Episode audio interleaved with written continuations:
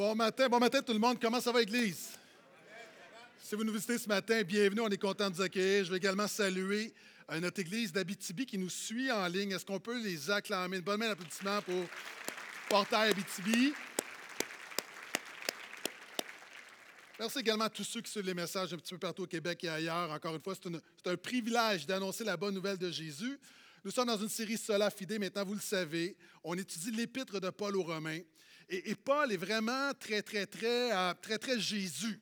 Hein, Paul prêche Jésus et Paul anticipe, hein, comme les prédicateurs, il anticipe ce que l'Église de Rome pense. Puis Paul est Jésus, puis Paul croit vraiment que tout a toujours rapport avec Jésus, euh, très christocentrique. Mais les, chrétiens qui connaissent leur Bible se disent, OK, on comprend que Jésus est exceptionnel, mais celui qui a tout scrappé, c'est Adam. Adam, par un homme, on est vraiment amené l'humanité dans le péché, puis à cause de lui, on est pogné dans ce monde pécheur. Et moi, je suis une victime de ce que Adam a fait. Et alors que Paul, que tu dis que Jésus est exceptionnel, un homme, Adam, a vraiment impacté toute l'humanité. Puis oui, Jésus, vraiment, c'est le grand sauveur, mais on voit un peu Jésus euh, on pourrait dire qu'Adam, c'est un peu comme euh, le, locataire négligent qui met le feu dans la bâtisse, puis tout brûle, puis à cause de lui, tout le monde souffre. Puis Jésus, c'est le pompier qui vient en sauver quelques-uns, mais n'empêche que Adam a tout gâché. Et ce que Paul veut déterminer, c'est que l'œuvre de Jésus elle a une influence plus grande que l'œuvre d'Adam. Il y a du monde qui a discuté de dire Amen à ça. Et c'est Calvin qui disait que Christ est beaucoup plus puissant pour sauver qu'Adam pour ruiner. Et Paul veut démontrer que l'influence de Jésus dépasse l'influence d'Adam, non seulement en nombre, mais en ampleur et en gloire. Et c'est là qu'il veut rétablir les fondements. Donc, alors que l'Église se pose des questions que peut-être que toi tu te poses, pourquoi est-ce que moi j'écope du péché d'un autre? C'est ce qu'on va voir ensemble. Donc, sans plus tarder, Romains 5, versets 12 à 21, le titre de la prédication, c'est Adam a tout gâché, Jésus a tout gagné. Les gens ont ri, je ne sais pas si c'est une bonne nouvelle, un titre ou. Euh, donc, Adam a tout gâché, mais Jésus a tout gagné.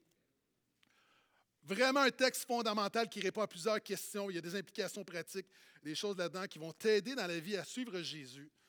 Donc, on reprend, on s'est laissé Romains 5, 12, et on a vu la semaine passée avec Pasteur Ralph comment justement Jésus est glorieux et l'Église a dit oui, mais quand même, Adam a une plus grande influence et Paul corrige le tir. Voici ce que dit la parole de Dieu.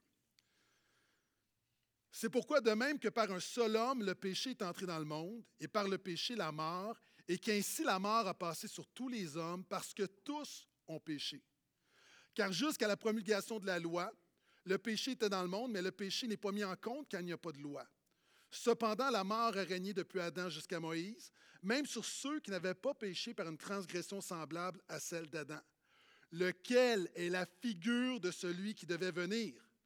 Mais il n'en est pas du don gratuit comme de la faute, car si par la faute d'un seul, beaucoup sont morts, à plus forte raison, la grâce de Dieu et le don qui vient de la grâce d'un seul homme, Jésus-Christ, ont-ils été abondamment répandus sur beaucoup?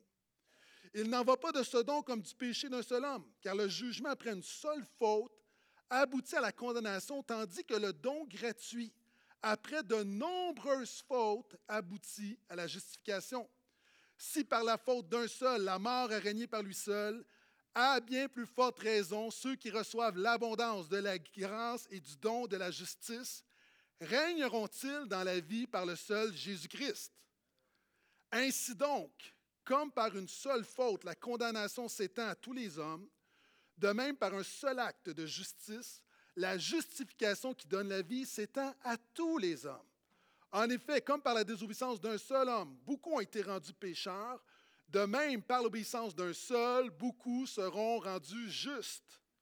Or, la loi est intervenue pour que la faute soit amplifiée, mais là où le péché s'est amplifié, mais là où le péché abonde, la grâce a surabondé. De la sorte, comme le péché a régné avec la mort, ainsi, la grâce règne par la justice pour la vie éternelle, par Jésus-Christ, notre Seigneur et l'Église d'un grand. Amen. Il y a beaucoup de stock là-dedans.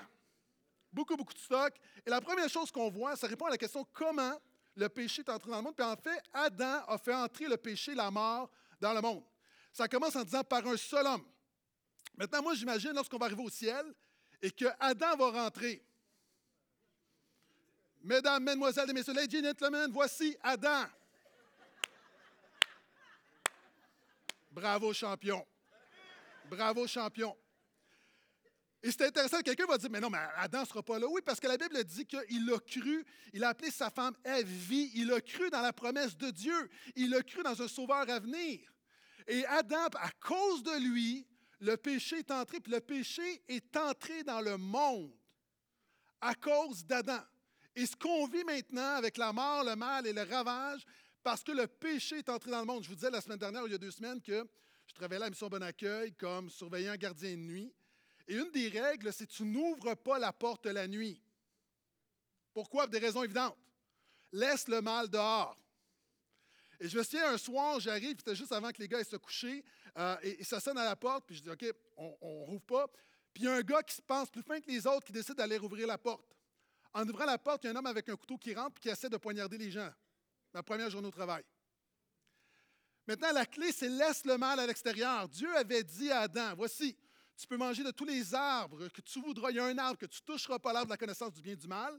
Et si le jour où tu vas manger de cet arbre, tu vas mourir. Maintenant, comprends bien que le péché, ce n'est pas de croquer dans un fruit ou dans une pomme. C'est un acte de désobéissance. C'est refuser la parole de Dieu. C'est décréter par lui-même ce qui est bien ou mal.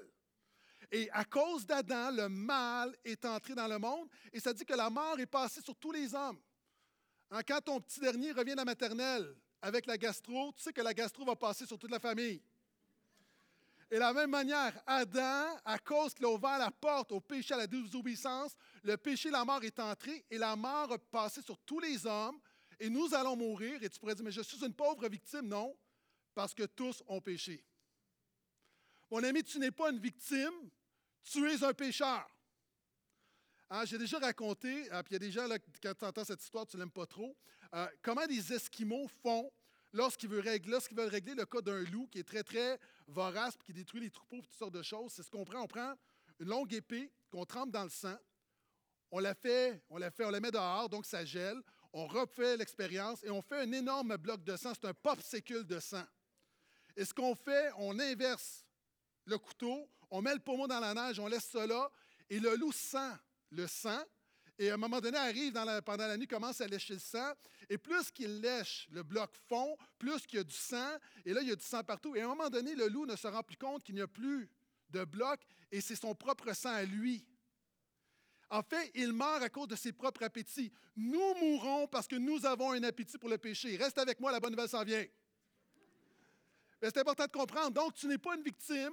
Le péché nous est imputé en Adam. On l'a hérité en nature mais on le choisit en pratique. C'est pourquoi nous avons besoin d'un sauveur. Et Jésus est ce nouvel Adam qui représente l'humanité. Regarde, verset 14, ça dit que Adam est la figure de celui qui devait venir. OK, reste avec moi. Adam est un représentant de l'humanité. on a discuté dans notre société individualiste, on ne comprend pas comment le péché d'Adam peut nous être imputé. En théologie, ça s'appelle la tête fédérale. La tête fédérale, ça veut dire que il y a un représentant qui représente l'ensemble. Par exemple, au Canada, nous avons un gouvernement fédéral. Ça veut dire quoi? Ça veut dire que le gouvernement, la tête fédérale, parle pour le provincial. Moi, lorsque le premier ministre du Canada dit quelque chose, en passant, je ne suis pas toujours d'accord avec lui, mais je suis engagé. Quand le premier ministre endette le Canada, je ne peux pas me dissocier, je suis engagé. De la même manière, Adam est le représentant de l'humanité et nous a engagés. Et tu n'es pas une victime. Voici pourquoi. OK. Voici la meilleure illustration pour comprendre comment nous sommes responsables du péché d'Adam. Imagine lorsque tu as un bébé. Ton bébé pèse combien? 7, 8, 9, 12, 15 livres?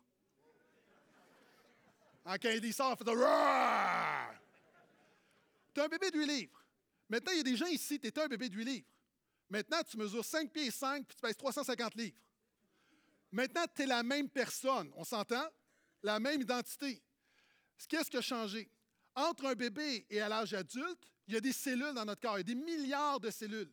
Nos cellules vivent de quelques jours à quelques années. Mais nos cellules se renouvellent. Tes cellules à 60 ans ne sont pas les mêmes cellules que tu avais lorsque tu étais bébé. Maintenant, un corps, une identité, différentes cellules Adam, c'est la première cellule de l'humanité. Maintenant, dans l'histoire, l'humanité se développe, on vient au monde, on meurt, on est des cellules, mais ça ne change pas que nous sommes un même corps, une même humanité qui est toujours rebelle contre et qui a toujours besoin d'être sauvé par Dieu. Et c'est ce que la parole enseigne. Et Jésus est ce nouveau représentant. la même manière que Adam est le représentant de l'humanité, Dieu envoie un deuxième représentant, Jésus. Maintenant, tu choisis ton représentant. Il y a l'équipe Adam, puis il y a l'équipe Jésus. Tu vas tourner ta chaise devant qui? Il y a deux équipes. Tu es soit Paul, tu es soit Android, tu es Pepsi, tu es Coke, tu es Vidéotron, tu es Belle, tu es toi Jésus soit Adam. Choisis ton capitaine. Hein? À l'école, quelquefois, on avait deux capitaines, puis on disait allez vous mettre derrière le capitaine que vous voulez. Maintenant, ce que Paul dit, c'est que chaque personne ici, tu as un capitaine. Par nature, ton capitaine, c'est Adam. Par la foi, ton capitaine, c'est Jésus. Qui est ton capitaine? Qui te représente? Qui parle pour toi? Es toujours là, dis Amen. Et regarde le verset 15. Mais il n'en est pas du don gratuit comme de la faute, car si par la faute d'un seul, beaucoup sont morts, à plus forte raison, la grâce de Dieu, le don qui vient de la grâce d'un seul homme, Jésus-Christ, ont-ils été abondamment répandus sur beaucoup? Maintenant, mon ami, nous avons deux choix. Et tu vois, je vais devenir de plus en plus pratique. Soit que tu mourras à cause d'Adam, ou soit tu vivras à cause de Jésus. Chaque personne, soit que tu acceptes de mourir en Adam, ou soit que tu vis en Jésus. L'image ici, c'est qui est ton capitaine, et ton capitaine a une influence sur ta vie. C'est en fait, spirituellement, c'est à qui tu donnes une procuration. Gens ici, tu vieillis, et dans ton testament, on dit que tu dois signer une procuration. C'est quoi une procuration? C'est que tu donnes le pouvoir à quelqu'un de gérer ta vie dans la mesure où toi, tu n'es plus capable de le faire. Exact? Maintenant, quelquefois, si tu ne le fais pas, mon père disait dans la vie, si tu ne t'organises pas, il y a quelqu'un qui va t'organiser. Pourquoi est-ce qu'on fait une procuration? Parce que tu ne veux pas que ce soit le petit cousin qui a un problème de gambling, qui est un drogué, qui gère tes affaires. Tu veux que ce soit la personne la plus responsable de la famille qui prenne soin de toi. C'est toujours là, dis Amen. Maintenant, Adam, c'est le petit cousin drogué responsable. Tu veux pas qu'Adam gère ta vie, dis Amen. Tu veux que Jésus gère ta vie lors du jugement dernier. Tu veux que Jésus parle à ta place lors du jugement dernier. Donc, soit que tu meurs en Adam ou que tu viens en Jésus, c'est ton choix. Et on continue, verset 16. Et regarde bien. Il n'en va pas de ce don comme du péché d'un seul homme, car le jugement, après une seule faute, aboutit à la condamnation. Donc, Adam a une chance, il s'est planté. OK, tout le monde en est copié, mais regarde. Tandis que le don gratuit, après de nombreuses fautes, aboutit à la justification. Adam, une faute, condamnation. En Jésus, on fait de multiples fautes, mais par notre foi en lui, justification. Jésus te donne une deuxième chance, prends cette deuxième chance. Hein, tu connais l'histoire de Thomas Edison qui, euh, lorsqu'il faisait l'ampoule, ça prenait beaucoup, beaucoup de temps à faire une ampoule. Puis à un moment donné, après plusieurs heures, je pense que c'était quelque chose comme 28 heures, on a la première ampoule, le premier échantillon, le prototype. Puis il donne à un jeune ingénieur, puis il dit OK, va porter ça, puis en bas, puis on va, le tester. L'ingénieur s'en va sans faire dans les escaliers, puis pow, échappe l'ampoule. Maintenant, recommence, et là, ce n'était pas le héros, il se sentait un peu comme Adam va se sentir au ciel. Et on refait une ampoule, ça prend encore 28 heures. Et là, tout le monde regarde et dessine. Il se dit OK, qu'est-ce qu'il va faire? Il regarde le jeune homme, et lui redonne exactement l'ampoule comme il l'a fait la première fois, deuxième chance. Maintenant, je veux juste te dire que Adam a échappé l'ampoule. Une deuxième chance, ce n'est pas Jésus qui donne l'ampoule parce que si on est honnête, on l'échappe l'ampoule. Moi, Jésus, OK, confession, Jésus m'a donné 17 000 fois l'ampoule, je l'ai cassé 17 000 fois. Mais ce qui est gracieux là-dedans, c'est que quand on dit que ce n'est pas juste, par une faute, il y a une condamnation, alors que nous, on fait de multiples fautes. Nous avons un Dieu qui pardonne abondamment et qui fait grâce abondamment. Quelqu'un devrait dire Amen. Et le verset 17. Si par la faute d'un seul, la mort a régné par lui seul, à bien plus forte raison, ceux qui reçoivent l'abondance de la grâce et du don de la justice régneront-ils dans la vie par le seul Jésus-Christ? OK, regarde ça là. Paul, des fois, là, je me dis, tu sais, des fois, je te dis, as-tu pris ton café? Paul en prend trop. Regarde. Il parle de ceux qui reçoivent l'abondance de la grâce et du don de la justice. Ça, c'est le christianisme, mon ami. Ce n'est pas la religion morte et plate. Quand tu suis Jésus, tu reçois l'abondance de la grâce imméritée, du don de la justice devant Dieu. Quelqu'un devrait dire Alléluia. Puis quand tu as reçu Jésus, est-ce que des gens ont reçu Jésus ici? OK. Il se produit quelque chose. Quand tu es sans Jésus, la mort règne sur toi par Adam, mais quand tu es en Jésus, tu règnes dans la vie. Un chrétien, c'est quelqu'un qui règne. Ne nous prenons pas pour un 7-up flat. Église, nous régnons. Et là, il y a des gens qui nous visitent, qui disent OK, cette gang-là sont vraiment dans le déni, sont déconnectés. Comment est-ce que, OK, clairement, en Adam, la mort règne. J'ai souvent dit, les salons funéraires ne font pas faillite, il y a toujours des clients. OK, pourquoi nous pouvons dire que nous régnons? OK, comment est-ce qu'on règne dans la vie? Est-ce qu'il y a un tirage de l'Auto-Québec pour savoir qui va être le roi du Québec? Non, comment ça fonctionne? OK, si je m'en vais à Buckingham, Buckingham, Buckingham je le dis en. Moi, je le dis avec l'anglais vraiment, avec l'accent british. Buckingham Palace, OK? Je m'en vais là-bas, puis je dis Laissez-moi rentrer, laissez-moi rentrer, je veux régner moi aussi. Qu'est-ce qu'on va faire? Tu vas me voir aux nouvelles, OK? Pourquoi? Qui règne? Est-ce que Gaétan Brassard du Québec peut régner? Non, pourquoi? Il faut que tu fasses partie de la famille royale. Pourquoi le chrétien règne? Parce que nous faisons partie de la famille royale. Nous sommes enfants de Dieu, co-héritiers avec Christ.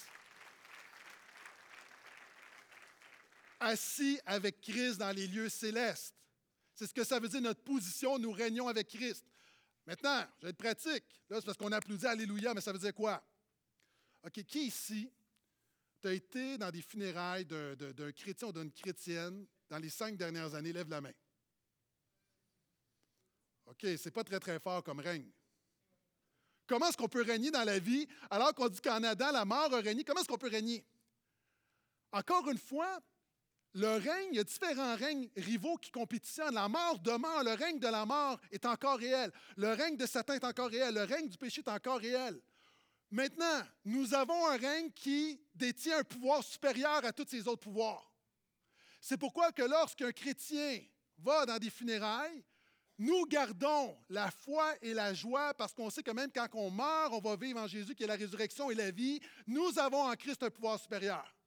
C'est pourquoi nous régnons dans la vie. Parce que le cancer peut régner, la dévastation peut régner, le mal peut régner, mais au bout de la ligne, le seul règne qui va rester à la fin de l'histoire, c'est celui de Jésus-Christ et nous sommes assis sur le trône avec lui. Donc, mon ami, as-tu reçu, as-tu reçu l'abondance de ce don de la justice? Parce que ça détermine si tu es condamné en Adam ou justifié en Jésus. Regarde le développement verset 18.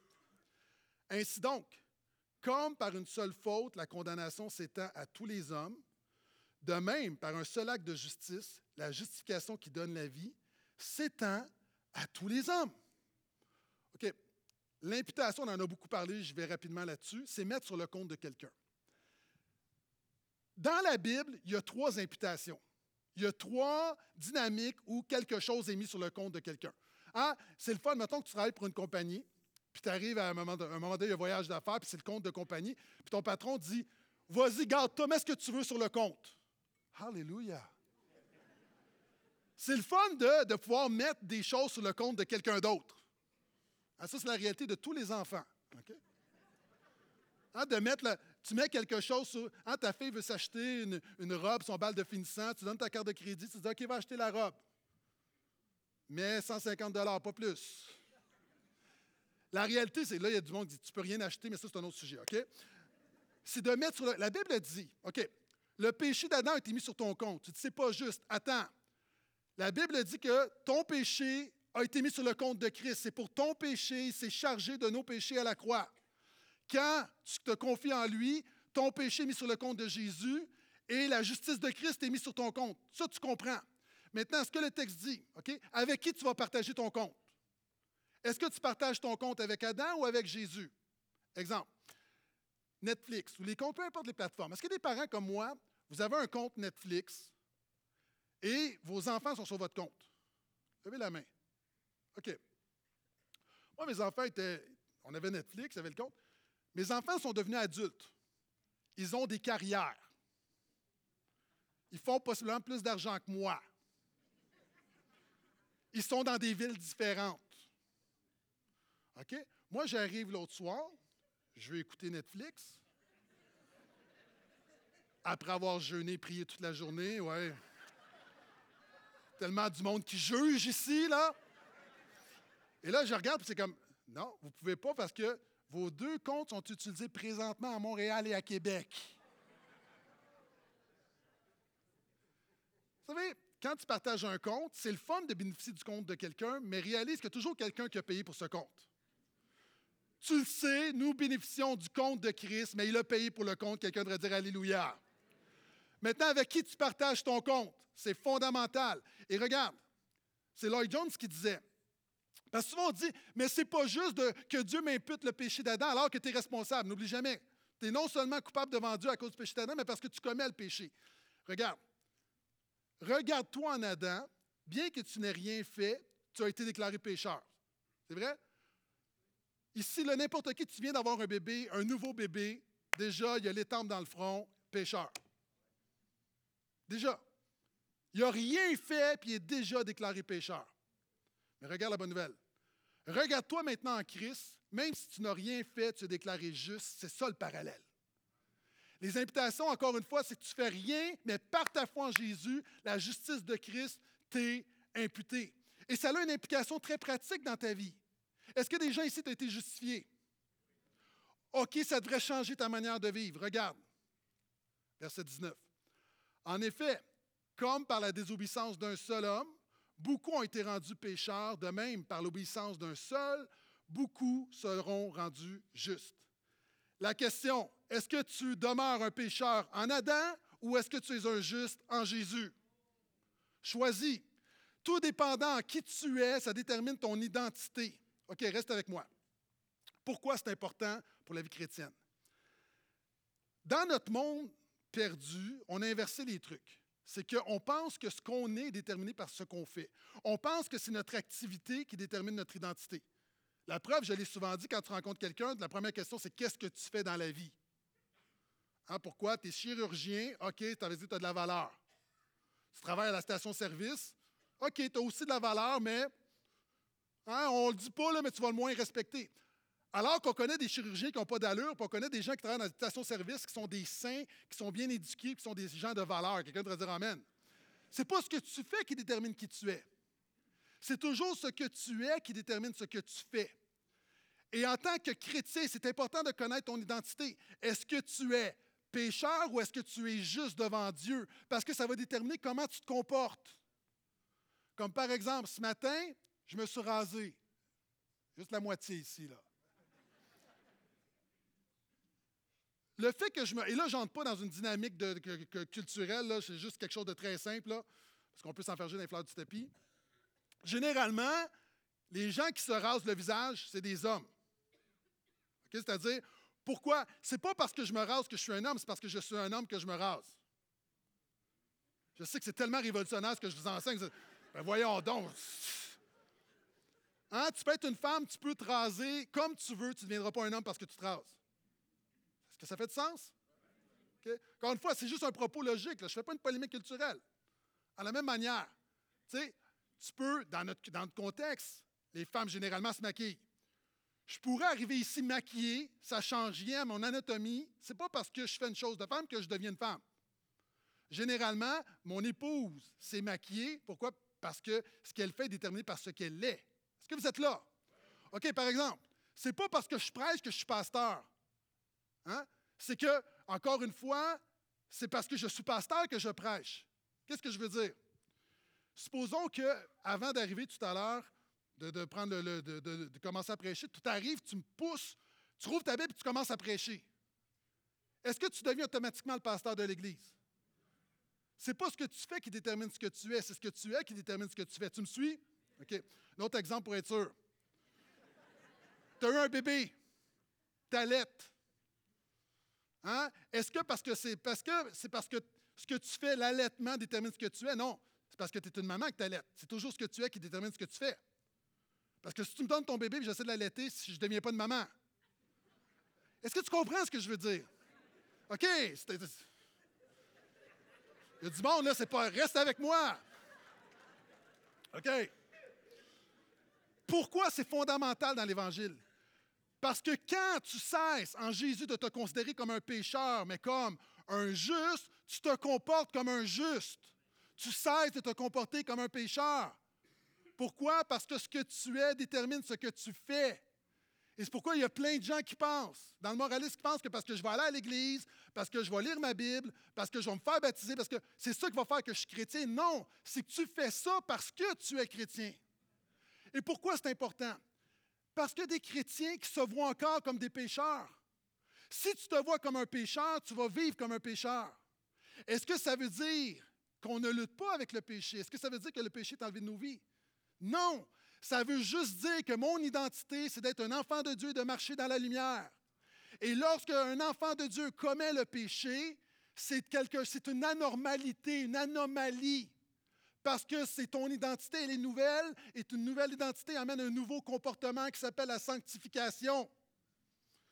Donc, pourquoi c'est important? Il y a des gens qui luttent avec un plein de péchés, puis ça part de comment tu te vois. Si tu te vois continuellement comme un pécheur, tu vas continuer de te comporter comme un pécheur. Mais si tu te vois comme un enfant de Dieu, lavé par le sang de l'agneau, rempli du Saint-Esprit, qui a la puissance de vaincre le péché, tu vas changer la manière que tu marches avec Dieu. Donc, c'est quelque chose de fondamental. Tu es pécheur en Adam ou tu es juste en Jésus. C'est ce que Paul dit quand tu es déclaré juste, pas juste une étiquette. Elle amène une répercussion. Et regarde le verset 20. Ah, et là, c'est le fameux contexte souvent qu'on cite comme là où le péché abonde, la grâce surabonde. Voici, voici le contexte.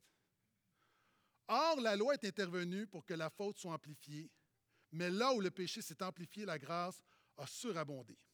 OK. Qu'est-ce qu'on veut dire que le péché abonde? Paul dit, or, là, quand la loi elle est là, le péché est abondé. C'est-à-dire, avant la loi de Moïse, avant les dix commandements, le péché était là, ce n'est pas nouveau, depuis Adam. Mais les dix commandements révèlent que le péché est péché.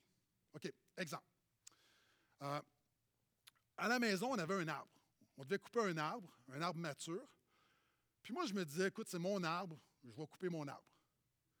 Puis là, il y a quelqu'un qui me dit, ah, je pense que ça te prend un permis. Non, non, non, non, dis rien, dis rien, dis. J'aime mieux pas le savoir. Est-ce qu'il y a des gens comme moi? Là, je ne te dis pas je suis un exemple moral, OK? Je te dis juste que des fois, j'aime mieux pas savoir la loi. Parce que je dis mieux vaut demander pardon que demander la permission. Je sais que ce n'est pas biblique. Je sais que ce n'est pas biblique. Mais c'est parce que quand tu me donnes le règlement, là, si je, si je coupe mon arbre sans permis, là, mon péché est amplifié. Donc, j'aime mieux pas le savoir. Hein, c'est comme quand je fais un U-turn, la femme me dit Tu n'as pas le droit de faire un U-turn ici. Mais je ne savais pas. J'aime mieux être dans l'innocence que a un panneau, ben là, je n'ai pas le choix parce que mon péché est amplifié. Mais si c'est une erreur de bonne foi, est-ce que tu comprends le principe? Donc, la parole de Dieu décrète ce qui est péché. Le problème, c'est qu'on est doublement coupable parce que le péché abonde. Et c'est là qu'il dit, mais là où le péché abonde en Adam, et par la loi de Moïse, Jésus vient et la grâce surabonde. Ça veut dire quoi? La grâce surabonde. OK. Quand, quand je me suis converti, passant, il y a des gens qui viennent donner ta vie à Jésus, conversion, souvent c'est un mot qu'on. Ah! c'est un mot biblique en passant une conversion. Quand, par exemple, tu vas, tu prends de l'argent américain en canadien, il y a une conversion. Donc, de la même manière, quand tu viens à Jésus, il y a une conversion, il y a un changement qui se produit dans ta vie. Est-ce que je peux entendre amène à ça? Je me souviens dans un, événement de famille avec toutes les tantes et les oncles, qui, évidemment, personne n'est chrétien là-dedans, les, les, cousins et les cousines. Puis à un moment donné, je parlais de ma foi. Puis j'ai une de mes tantes qui me dit, je me souviendrai toujours à me regarder, puis elle me dit C'est comprenable. C'est comprenable avec ce que tu as vécu que tu te sois tourné vers la religion on vient tous, là, je serais pleuré personne ce matin, on vient tous de foyers, ben, pas tous, là, non, pas tous, pas tous. Plusieurs d'entre nous, on vient de foyers dysfonctionnels. Donc, pour mes tantes, nous, le foyer, dans la cellule familiale, c'était le mouton noir de la famille. C'était comme, pour eux autres, c'est comme, ouais, c'est normal, de toi, là, toi, tu avais besoin de ça, là. Toi, tu avais vraiment besoin de Jésus. Et des fois, on croit le mensonge que c'est juste les gens qui sont peut-être dysfonctionnels ou qui ont une vie un peu plus difficile qui ont besoin de Jésus. Mais tout le monde a besoin de Jésus. Tout le monde a besoin de Jésus. Puis souvent, on a, une vision, on croit le mensonge que le, christianisme, le salut, c'est, très, c'est un créneau très, très précis. Mais regarde le texte. Hein, ça dit beaucoup, de la même manière que beaucoup sont devenus pécheurs et sont morts, beaucoup sont justifiés en Jésus. Pas tout le monde, ceux qui reçoivent, ceux qui se confient en lui. Parle de l'abondance. Hein, c'est pourquoi je l'ai déjà dit. Et, plus que j'étudie les théologiens dans l'histoire de l'Église, on, a, il y a une conviction profonde qu'à la fin des temps, il y aura plus de gens sauvés par Jésus que perdus en Adam. Une conviction. Et souvent, on regarde au Québec et on, croit le mensonge que c'est juste ceux qui ont une minorité qui a vraiment besoin de Jésus. Mais Jésus, c'est pour tout le monde. Hein, je me souviens encore une fois, jeune croyant, on est dans la plage, puis on, est une gang de chrétiens, puis on partage notre foi. Puis à côté, il y a un jeune couple, deux jeunes filles, deux jeunes lesbiennes qui sont là, puis on jase ensemble. Puis, puis à un moment donné, on donne toutes nos histoires, puis on jase. Puis, à un moment donné, vous savez, un des problèmes des chrétiens, des fois, c'est que quand on donne notre témoignage, on, est très bon pour dire combien est-ce qu'on était mauvais avant plutôt que de dire combien Jésus est bon maintenant. Hein, on a tous entendu des témoignages. J'étais, un, criminel, j'étais un drogué, un batteur de. Jésus est venu dans ma vie, Amen.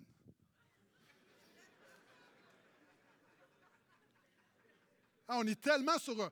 Hein, c'est le témoignage, c'est plus l'éloge du péché que l'éloge de la grâce qui nous sauve. Puis, puis on faisait ça pour donner nos témoignages. Puis tu sais, tu vas impressionner les gens parce que tu veux leur faire réaliser que Jésus est venu me chercher. à un moment donné, il y a une des deux filles qui se tourne vers un de mes amis et elle dit Mais toi, c'est quoi ton histoire Là, lui, il sent mal. Puis il dit, ben, moi, en fait, c'est comme, tu sais, écoutes les autres, dit, moi, j'ai pas vraiment d'histoire. Il dit, moi, je suis né dans un foyer chrétien. J'ai grandi dans l'Église. Il dit, accepté Jésus comme à l'adolescence, je suis baptisé. Je n'ai jamais été rebelle, mes parents sont encore mariés, j'ai jamais pris de drogue. Là, il le regarde, puis comme, puis tu as, besoin de Jésus? puis il explique comme, comme, comme ce que Jésus a fait dans sa vie. C'est quoi? La fille dit Ça, là, c'est l'affaire qui me touche le plus. Elle avait les larmes aux yeux, les larmes aux yeux, c'est l'affaire qui me touche le plus parce que ça me fait réaliser que même les gens ordinaires ont besoin de Jésus. Souvent, on voit comme, on voit ça comme quelque chose de. Pourquoi je te dis ça? Il y a plein de gens dans ta maison autour de toi qui n'ont pas Jésus, ne crois pas le mensonge que ce n'est pas pour eux. on ne le croit pas, mais ne crois pas le mensonge que Jésus ne veut pas les sauver. Il sauve en abondance, il sauve beaucoup. Tu n'es pas le dernier aligné, il a un plan pour ta vie. Il sera Seigneur, il est Seigneur, il était Seigneur, puis il veut sauver encore aujourd'hui. Il veut sauver encore aujourd'hui. Ça me rappelle cette histoire d'un fabricant de souliers qui a voulu développer le marché africain il y a plusieurs années. Puis il envoie, un gars là-bas, un occidental, qui arrive en Afrique. Puis il y a des gens d'Afrique ici, des frères, des sœurs. Puis lui arrive, puis il revient, puis fait son rapport. Il dit Ça ne marchera jamais. Il dit là-bas, il dit 80% des gens n'ont pas de souliers. Comment tu veux vendre des souliers là-bas?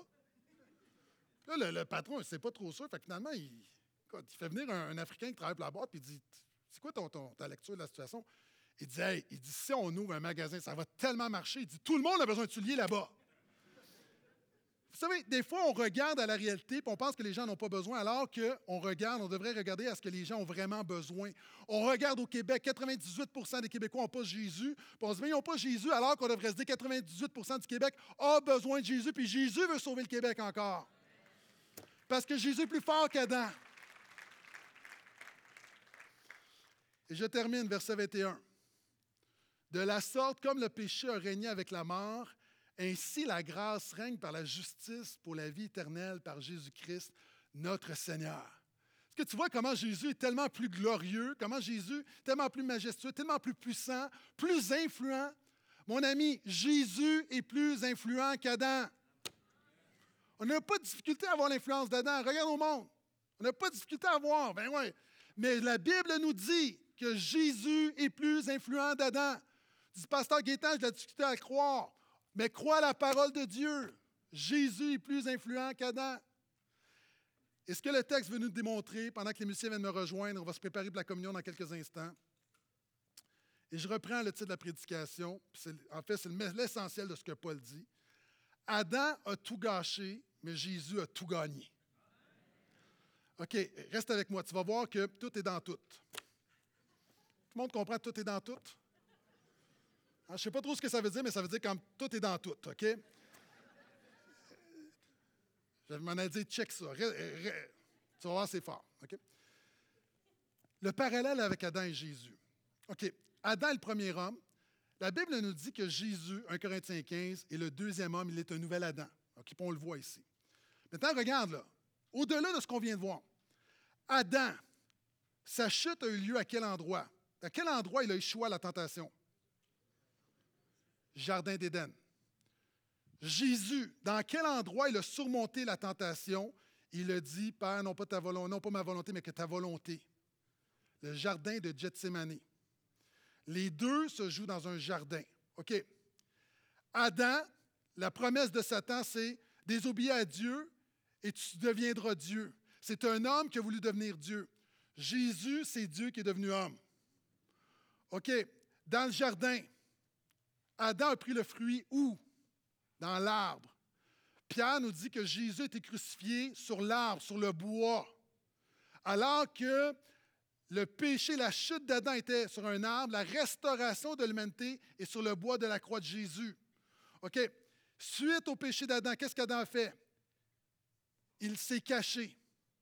Quand Jésus est mort à la croix, alors qu'Adam s'est caché de Dieu, c'est Dieu qui s'est caché de Jésus. Jésus a dit, mon Dieu, mon Dieu, pourquoi m'as-tu abandonné? OK? Quand Adam s'est caché, pourquoi est-ce qu'il s'est caché? Il a dit, j'étais nu. Qu'est-ce que Dieu a fait? Il l'a vêtu. Quand Jésus était à la croix, nous l'avons dévêtu, il est devenu nu. Le, ce que le péché d'Adam donne, c'est quoi? Dieu dit des épines. De quoi était fait la couronne de Jésus? D'épines. OK. L'épouse d'Adam été prise de où? De son côté. Christ s'est acquis son épaule comment? Son côté qui était percé à la croix. Adam blâme son épouse, Jésus prend le blâme de son épouse. Adam amène la bénédiction, Jésus devient bénédiction, devient malédiction. Adam a dit prends et mange. Jésus, lorsqu'il a célébré la communion, a dit prenez et mangez. Adam a brisé l'alliance, Jésus offre une nouvelle alliance en son sang. Jésus est un meilleur Adam alors